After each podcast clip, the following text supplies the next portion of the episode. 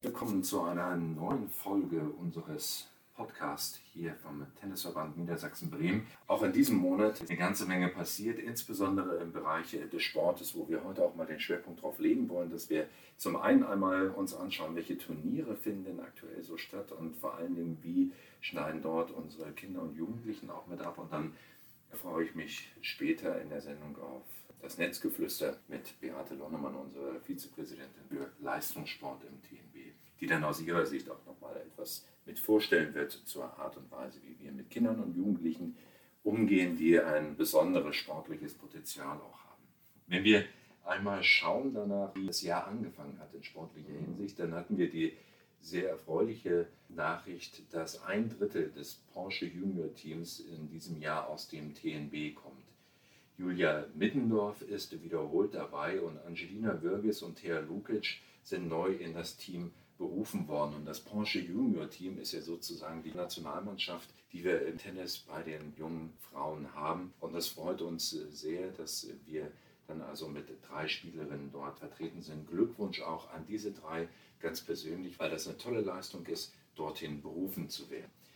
Wir haben in diesem Monat auch tatsächlich den Monat der Meisterschaften. Wir haben Landesmeisterschaften der Jugend, der Jüngsten. Wir haben die zweite norddeutsche Blindentennismeisterschaft durchgeführt und eben auch offene nordostdeutsche Meisterschaften der Jugend- und Altersklassen. Und dabei gab es eine Vielzahl von Erfolgen durch unsere Spielerinnen und Spieler. Und insgesamt acht von 18 Konkurrenzen haben sich dann TNB-Spieler bei den offenen nordostdeutschen Meisterschaften gesichert und diverse andere Turniere wurden durch Nicole Rifkin bestritten und die aktuell unter den besten 200 der Jugendweltrangliste ist.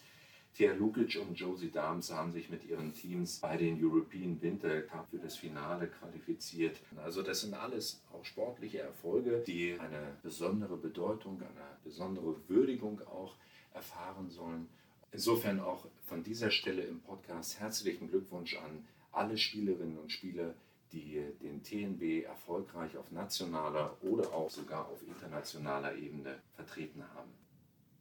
Das, was uns im Sport ja wirklich immer bewegt, ist gerade auch dieser Übergang von Juniorenalter hin, was bei den Profis passieren soll und passieren kann. Und da sind wir in der Situation, dass wir mit einer Vielzahl von Konzepten und Aktivitäten versuchen, die Kinder und Jugendlichen darauf vorzubereiten. Das ist etwas, was bei uns in sehr, sehr enger Abstimmung mit dem Deutschen Tennisbund, mit dem DTW natürlich auch passiert und wo wir auch immer individuell schauen, dass wir die sportlichen Potenziale komplett ausschöpfen können bei den Kindern und Jugendlichen und dass wir auch persönliche Umfelder schaffen, die für die Kinder und Jugendlichen leistungsfördernd sind. Das führt mich auch zu einem Thema, welches mir generell mit am Herzen liegt. Ich glaube nämlich, dass das gesellschaftliche Klima für Leistungssport in Deutschland nicht unbedingt leichter und einfacher geworden ist. Zum Leistungssport gehört auch immer die Fähigkeit und die Bereitschaft, sich tatsächlich zu quälen. Das hört sich immer so martialisch an, das ist es manchmal sicherlich schon, aber im Kern ist es das gar nicht, sondern es ist einfach die Bereitschaft, an seine eigenen persönlichen Grenzen und darüber hinaus zu gehen. Und die Menschen, die das freiwillig tun, die brauchen auf einer anderen Ebene eine Anerkennung und eine Bestätigung für das Besondere, was sie dort leisten. Und das ist auch etwas, was in der Gesellschaft zurückgegeben werden muss. Und da meine ich in den vergangenen Jahren wahrzunehmen, dass die Anerkennung für diejenigen, die sich dem Spitzen- und Leistungssport verschreiben, zurückgeht. Und das erfüllt mich hier und da schon ein kleines bisschen mit Sorge, weil ich glaube, dass das einfach notwendig und wichtig ist, als Gesellschaft auch die Anerkennung für Spitzensportler mit auszusprechen. Immer unter der Voraussetzung natürlich, dass diese Leistungen auch regulär gebracht werden und dass das Leistungsvermögen regulär erworben wird.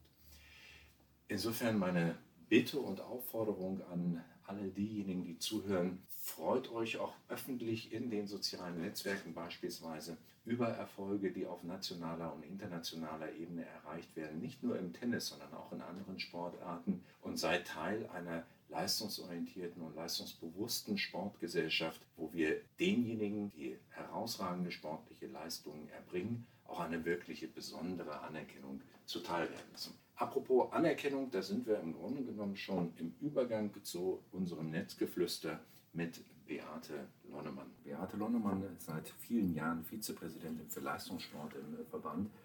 Und insofern ist sie die prädestinierte Gesprächspartnerin, wenn wir uns heute ein kleines bisschen über den Leistungssport in Deutschland an der Base austauschen wollen. Ja, zum Leistungssport in Deutschland muss man natürlich sagen, in den letzten Jahren hat der DTB da mächtig aufgerüstet und nachgelegt, was in der Vergangenheit eben alles nicht so gut gelaufen ist, überarbeitet und sich im Leistungssport durch seine Konzepte neu formiert. Und diese Konzepte, die werden natürlich übertragen auch in die Landesverbände und auch unser Verband nimmt die natürlich.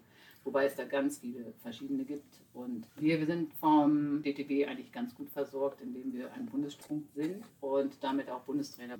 Genau, denn es gibt ja immer diesen ganz engen Zusammenhang äh, zwischen Breite und Spitze. Also ich brauche wirklich eine Spitze, ich brauche sportlich erfolgreiche Akteure und der anderen Seite brauche ich auch eine Breite, um dann überhaupt ein Reservat zu haben, um eine Spitze bilden zu können. Wie kann man sich denn, wenn man jetzt mit der Tennis Base in Hannover nicht so viel zu tun hat, den Alltag derjenigen vorstellen, die dort im Internat sind oder die dort trainieren? Also wenn du da mal so in den Alltag normal reinschaust. Ja, also der Alltag ist bei unseren Spielern recht unterschiedlich. Also wir haben einmal Spieler, die vom DTB bei uns sind. Die sind oft auch nicht kontinuierlich das ganze Jahr jetzt jeden Tag da. Die sind viel unterwegs, die sind wochenweise da werden dann auch von den DPD-Trainern, die bei uns sind, die beiden Jan Feldhüs und Peter van Gogh betreut und trainiert. Dann haben wir in unserem Internat einige von den DTB-Spielern, aber immer überwiegend Landeskaderkinder oder Akademiekinder die bei uns dann ständig sind, bei uns übernachten, den ganzen Alltag mitmachen. Die stehen morgens ganz normal auf, wie andere Kinder auch. Ja, nur dass sie dann sofort auch anfangen zu trainieren. Also Nein, es gibt ja manchmal auch äh, Situationen, wo die vor dem Frühstück schon anfangen oder ja, kurz nach ja, dem Frühstück ja, was machen. Und, eigentlich haben sie immer die Gelegenheit, auch vor dem ersten Training zu frühstücken. Ja, das muss natürlich früh genug sein. Genau. So, und wie gesagt, dann gibt es Frühtraining, dann gehen sie ganz normal zur Schule mhm. und wenn sie von der Schule kommen, haben sie wieder Training, sowohl Tennis als auch Konditionstraining. Training. So, und dann sind Hausaufgaben gefragt. Wir haben zwei pädagogische Mitarbeiter, die sich rund um die Uhr um diese Kinder kümmern und betreuen und auch bei den Hausaufgaben helfen. Und wie gesagt, wir haben einen ganz strikten Ablauf eigentlich. Da ist nicht so ganz viel Freiraum für andere Dinge. Wir versuchen da zwar auch diese Dinge immer mit aufzufangen. Aber wie gesagt, die sind voll auf Tennis fokussiert. Genau, aber ich glaube, das sind ja auch so Sachen, die uns an der Tennis Base ein Stück weit auszeichnen gegenüber anderen Akademien, dass es bei uns den Dreiklang gibt von natürlich der Fokussierung auf Tennis und dem Ziel, auch sportliche Stars später mal hervorzubringen, also welche, die in der Weltrangliste auch äh, dann tatsächlich unter den Top 100, Top 50 unterwegs sind. Das Zweite, was aber genauso wichtig ist, ist auch eben eine schulische Bildung. Da legen wir einen großen Wert drauf. Und das Dritte ist dann die Persönlichkeitsbildung und die die Zielsetzung, dass man eben auch schaut, dass man lebensfähige Menschen letztlich mit vorbringt. Also eben keine Maschinen, sondern Menschen, die auch unabhängig vom Sport leben, existieren können und die sich zurechtfinden in der Welt. Ich glaube schon, dass das was Wichtiges ist. Vor allem die Vereinbarkeit von äh, Schule und Leistungssport, die mit der KGS Hemming natürlich äh, optimal gewährleistet ist. Und wir haben optimale Rahmenbedingungen geschaffen, um Leistungssportentwicklung und Persönlichkeitsentwicklung zu verbinden. Was ich mir immer vorstellen kann, ist, dass es auch viele Fragen gibt zu dem Thema, wie wird man denn jetzt eigentlich dann ähm, an der Tennis Race aufgenommen? Gibt es ja ganz, ganz unterschiedliche Wege, aber vielleicht, äh, wenn du mal so zwei, drei ganz exemplarisch. Ja, also wir haben bei uns im Verband verschiedene Modelle, sage ich mal, und Konzepte im Leistungssport. Also es ist nicht nur die Tennisbase, wo man Leistungssport treiben kann, das kann man natürlich auch dezentral. Mhm. Dezentral ist es oft das Problem, dass die Kinder nicht die Möglichkeiten vor Ort haben. Weil in den letzten Winkeln von Niedersachsen schaffen wir, oder Bremen schaffen wir es halt noch nicht, sag ich mal, leistungsmäßiges Training so anzubieten, wie man es braucht, damit man alles vereinbaren kann. Und in der Tennis Base bieten wir unseren Kaderkindern, die sich jetzt, sage ich mal, so weit entwickelt haben, dass sie in der deutschen Rangliste schon ziemlich weit vorne sind oder eventuell auch im DTB-Kader schon sind, Möglichkeit an, dass sie vor Ort ins Internat wechseln können und dort trainieren können. Einen Vorteil haben immer die, die rund um Hannover wohnen, sage ich mal, die brauchen nicht ins Internat wechseln, die können das Angebot so annehmen. So, und äh, dann bieten wir natürlich in unserer Akademie Deutschland und Europa und eigentlich international an, dass man zu uns in die Akademie wechseln kann und bei uns trainieren kann. Und genau, das, das machen ja auch immer äh, jedes genau, Jahr ein paar. also wir haben ja jetzt auch aktuell wieder genau, welche aus äh, Dänemark zum Beispiel. Aus Dänemark, Kolumbien. Wir sind also immer ganz gut international vertreten. Also wir haben auch viele Anfragen. Wir können nicht alle nehmen. Das ist mal außen vor. Wer anfragt, haben wir uns immer eine Probewoche machen. Dann gucken Trainer, pädagogische Mitarbeiter sich an, passt das? Das muss auch immer im Internat passen. Mhm. Und nicht nur die Leistung auf dem Platz zählt, sondern wer sich dort nicht integrieren kann, hat im Internat bei uns eben auch keine Möglichkeit. Das muss schon passen. Das ist diese menschliche Seite, die ganz wichtig ist, um selbstständige Menschen auch dort zu erziehen. Dann hoffe ich, dass es äh, für euch als Zuhörer ein interessanter und spannender Einblick war. Danke dir, Beate. Dieser Sport ist ja auch nur dann umsetzbar und durchführbar, wenn man auch starke wirtschaftliche Partner an seiner Seite hat. Und insofern möchte ich eine Partnerschaft, die neu geschlossen wurde, auch herausheben wir haben ja bestehende, sehr gute Partnerschaften, unter anderem mit Wilson und Tennispoint. Auf die sind wir auch sehr stolz und da haben wir immer wieder neue Facetten und neue Aktivitäten, die wir gemeinsam starten. Besonders ist aber auch, dass der DTB eine strategische Partnerschaft gemeinsam mit einigen Landesverbänden mit dem Versicherungsunternehmen Generali geschlossen hat. Bestandteil dieser Partnerschaft ist vor allen Dingen das Vorantreiben von gemeinsamen Projekten, wie zum Beispiel Deutschland spielt Tennis und ähnlichem. Und konkret hat das für uns in Niedersachsen und Bremen die Konsequenz mitgebracht, dass wir nach vielen Gesprächen in der Lage waren, unsere Bälle nochmal adäquater zu vermarkten. Das heißt, alle unsere Bälle werden künftig mit einem Generali-Logo versehen sein. Und natürlich sind wir sehr froh, dass wir da mit der Generali einen sehr leistungsstarken und nicht nur finanziell engagierten, sondern auch einen konzeptionell engagierten Partner gefunden haben. Und das gilt nicht nur für uns in Niedersachsen-Bremen, sondern wie ich eben schon sagte, für den DTB insgesamt, der mit der Generali einen strategischen Partner gefunden hat.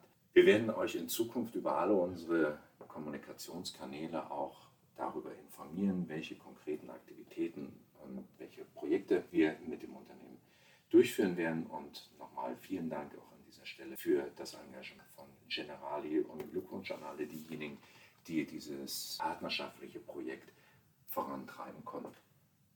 Ein letzter Punkt noch für diesen Podcast. Wir leben ja im Tennisverband Niedersachsen-Bremen von dem Engagement von vielen, vielen Ehrenamtlichen in Vereinen und auch auf der Ebene der Regionen, die ja den Tennissport dann regional geklustert in äh, Niedersachsen und Bremen entsprechend organisieren.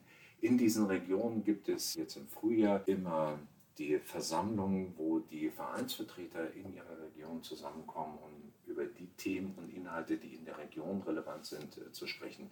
Meine Aufforderung und Bitte an alle Vereinsvertreterinnen und Vertreter ist, kommt zu diesen Mitgliederversammlungen der Region, nutzt die Möglichkeit, eure Themen, eure Fragen mit einzubringen. Nutzt die Gelegenheit für den Dialog, für den Austausch, für die Kommunikation untereinander. Ihr könnt auf der Webseite alle Termine für solche Regionsversammlungen sehen und natürlich gibt es auch immer die offiziellen Einladungen, die dann an die Vereine gehen. Wir freuen uns immer darüber, wenn diese Regionsversammlungen auch von den Vereinen als das zentrale regionale Mittel wahrgenommen werden, um mit dem Verband bzw. mit der Region in den Dialog und das Gespräch zu gehen. So viel von mir für heute. Ich danke euch ganz, ganz herzlich für das Zuhören. Ich freue mich über jede Form der Reaktion auf unseren Kanälen. Wünsche euch eine schöne Zeit. Bis zum nächsten Mal. Euer Mike Packeiser.